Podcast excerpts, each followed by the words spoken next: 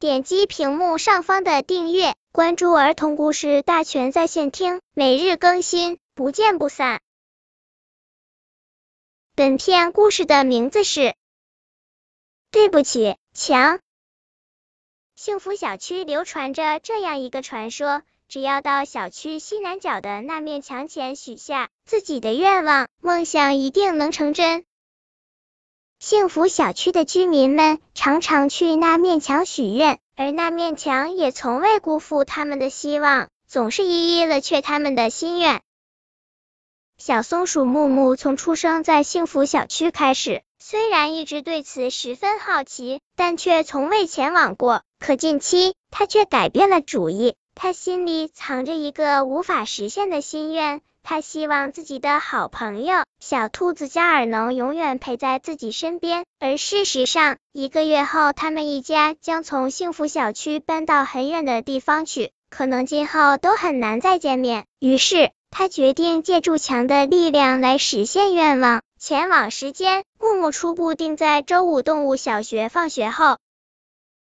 周五放学后，木木早早告别了朋友，朝幸福小区西南角方向赶去。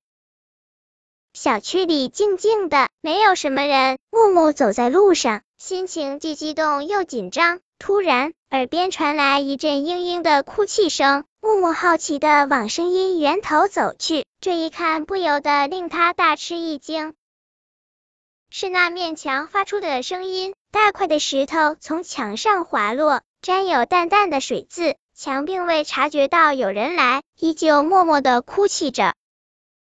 木木小心翼翼的走到他面前，轻声问：“你为什哭？”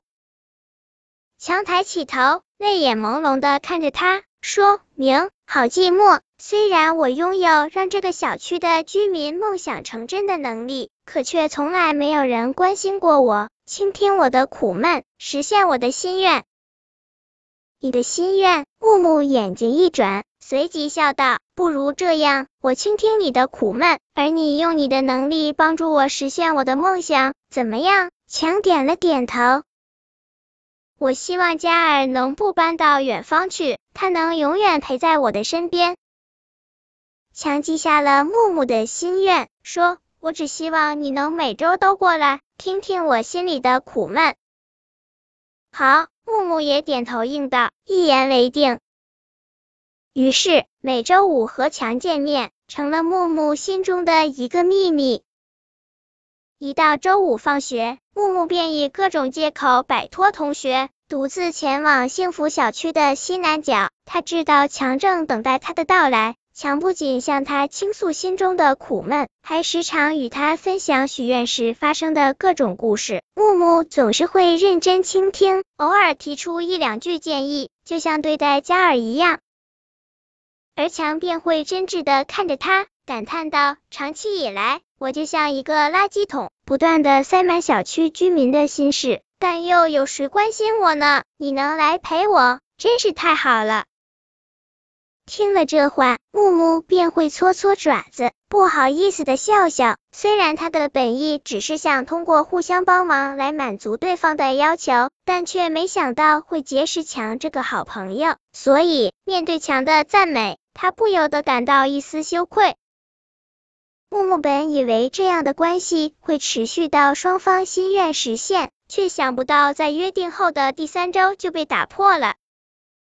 那是一个周末，他本要去加尔家玩，却被告知他们今早已从幸福小区搬走。木木怔怔的站在原地，回过神后，他决定去找强问个清楚，为什么他的心愿没有实现。强给他的回答只有愧疚的道歉：“对不起，我是一面没用的墙。”木木生气的看着他，说：“你言而无信，你的要求我都满足你了，可你竟然失信于我。”对不起，对不起，强不停的道着歉，希望能得到木木的原谅，而木木看都没看，愤愤的跑开了。木木和嘉尔从小玩到大，再也没有人比彼此更了解对方了。虽然嘉尔离开了他，他们还会时常写信联络，但再也不能像过去那样天天见面了。木木总是一个人玩耍，一个人学习，因此他感到十分寂寞。嘉尔离开后，木木渐渐学会了独立，也渐渐明白了许多道理。三个月后，木木收到嘉儿从远方寄来的一封信：“亲爱的木木。”原谅我的不辞而别。我知道，如果告诉你离开的日期，你一定会想方设法的阻拦我。你那么依赖我，可我必须离开。我实在不忍心伤害你。虽然离开你我也很难过，但我更希望没有了我的陪伴，你能真正成长起来。毕竟很多时候，我们要学会一个人面对未知事物，不是吗？